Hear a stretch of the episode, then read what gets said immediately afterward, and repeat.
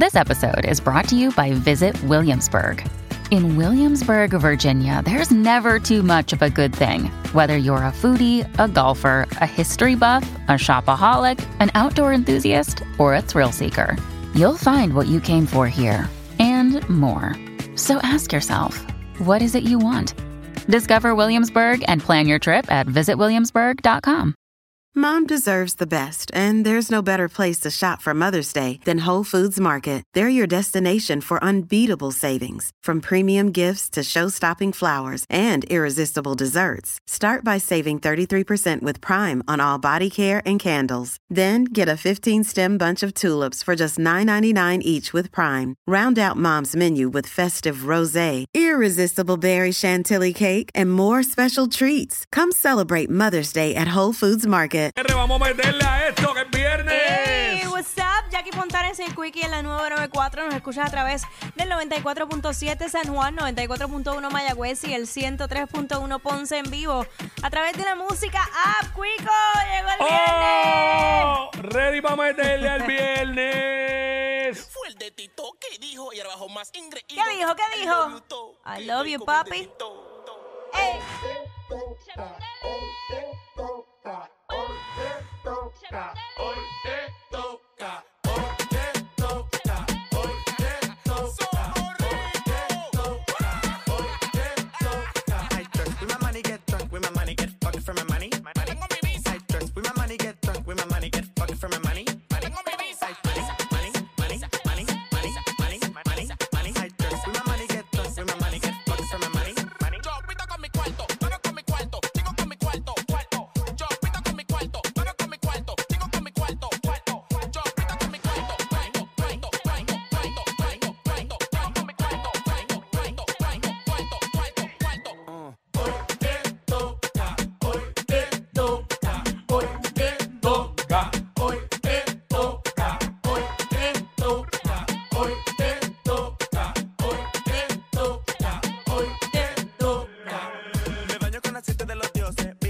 llama pa' que pose. ¡Voces!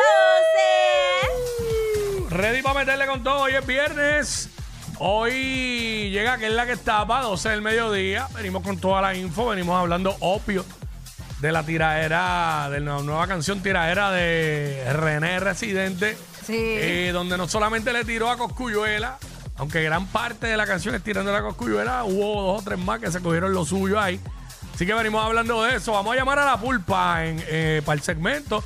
Para, Pulpita, para inter- pulpita. para intercambiar opiniones con la pulpa y escuchar lo que él tiene que decir, que ya he visto parte de lo que ha dicho en las redes.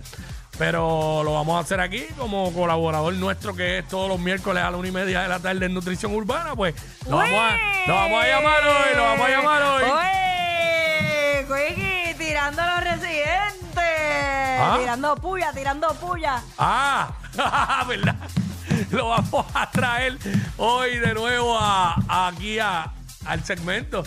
¡El nuestro! En es la que estaba para que, para que tú sabes, para que, para que no, nos Ay, diga. caramba, porque no trajimos a pulpa hoy todo el día. ¿Verdad? De- se nos pasó se eso. nos pasó esa. Pero está bien ocupado porque el miércoles yo le tiré y no pudo llegar tampoco. Ah. El miércoles fue, sí, el miércoles, para que llegara más temprano o algo así. Pero nada, este. eh, bien, también hoy es viernes de Bellonera Urbana. Uy, estoy bien ready, pero súper ready, con los tacos puestos, porque yo le doy como antes, con los tacos puestos. Ahí está. Así que es viernes de Bellonera Urbana. Hacemos la barrita de Jackie Quickie. Los segmentos para vacilar con el corillo, como es de costumbre. Hablamos lo que está en boca todo el mundo.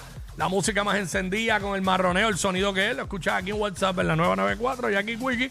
11 a 3, 11 a 3, 11 a 3. Bueno, eh, muchas cosas pasando, ¿verdad? En nuestro lindo y hermoso país. Lindo y bello. Este, Mira, Mira, esa cuestión de que arrestaron a un coordinador del Tax Force del NIE, del negociado de investigaciones mano, especiales. lo vi. Ah, Lo vi, diablo. los me- chavitos. Pero mira por lo que fue, por, por intentar quedarse con dinero incautado por la policía. Pero eso siempre han dicho que, que se hace. Eso siempre han dicho que se hace. Y si, y si lo mangaron ahora es porque lo había hecho anteriormente. Me imagino yo. No debe haber sido la primera vez. Diablo, el negociado federal de investigaciones, eh, el FBI, perdón, yo, este, detuvo esta mañana a un coordinador de los equipos de trabajo del negociado de investigaciones especiales, que es el NIE. Eh, el arrestado fue identificado como Antonio Pizarro Adorno, quien estaba adscrito, adscrito al Departamento de Seguridad Nacional. Su detención se da por presuntos actos de corrupción, pues intentó quedarse. No, espérate, no, no, no, no.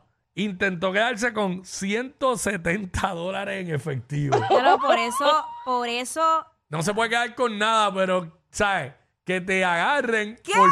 porquería! Claro, eso- Que te agarren por 170 dólares, porque si hubiera sido 1700, pues. Pues, Eh, diablo. pues, como pero- que era está mal, se supone que no, se haga. Claro, pero- como quiera está mal, pero diablo. Diablo. Eso es como él, eh, me, acho, me quería quedar con cinco pesos. Hablo, sí, sí. 170 dólares en efectivo que incautó la policía durante un operativo de tráfico de droga que se llevó a cabo junto al negociado de alcohol, tabaco, armas de fuego y explosivos el pasado 27 de abril. Que de verdad. sí que fue en abril y lo cogieron ahora, o sea, lo estuvieron investigando. Pa, pa, Qué pa. bochorno. Diablo, sí que vergüenza, mano. Eh, by the way, como quiera, cuando lo arrestaron, él estaba suspendido de, de empleo.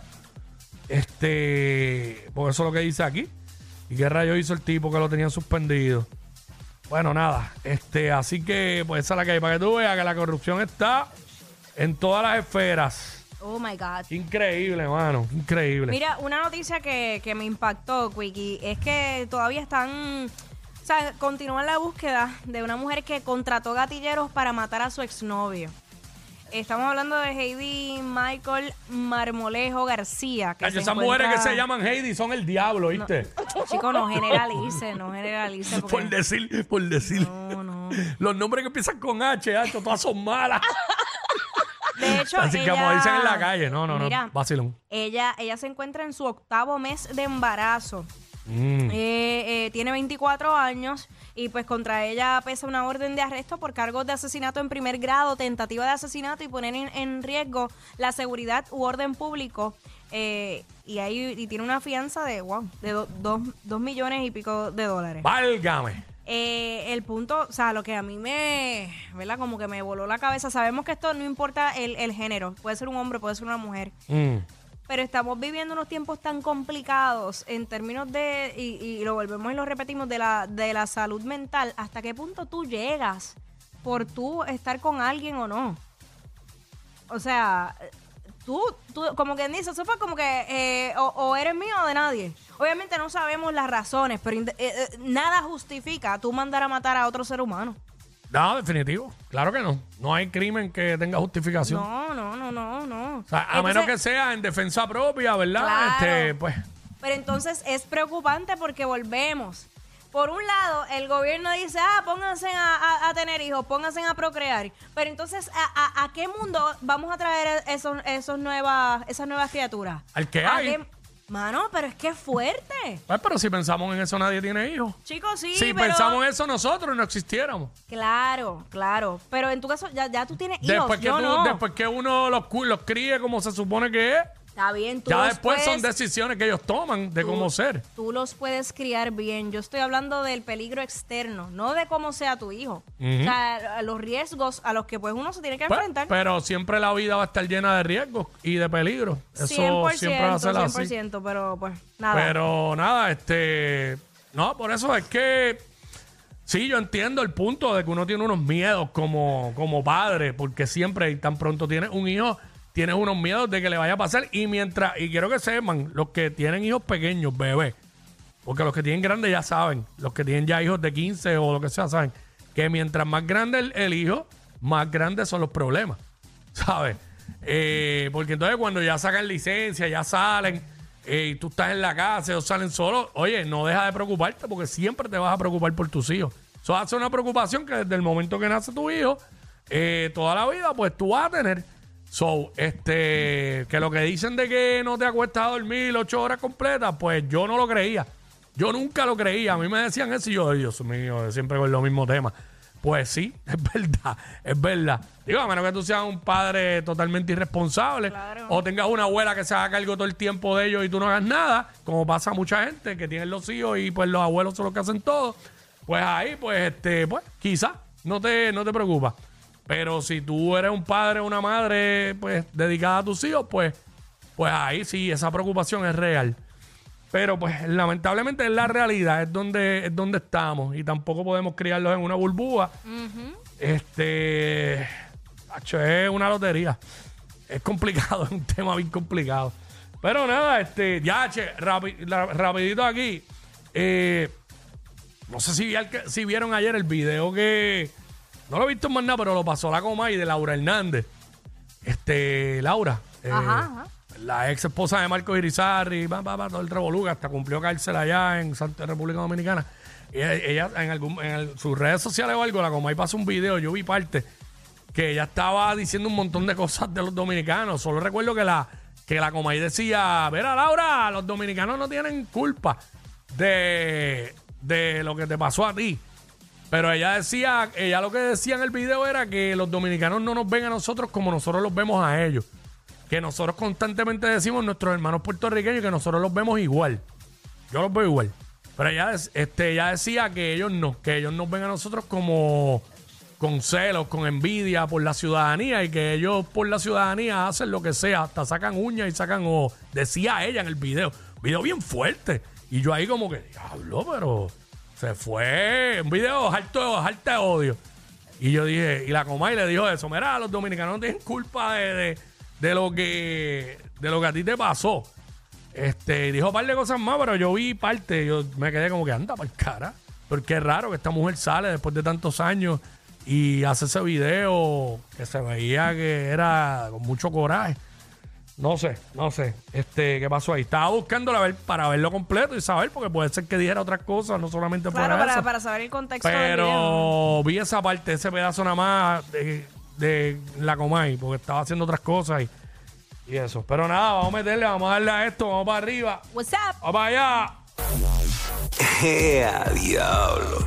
Yo no sé quién es peor, si ella o él.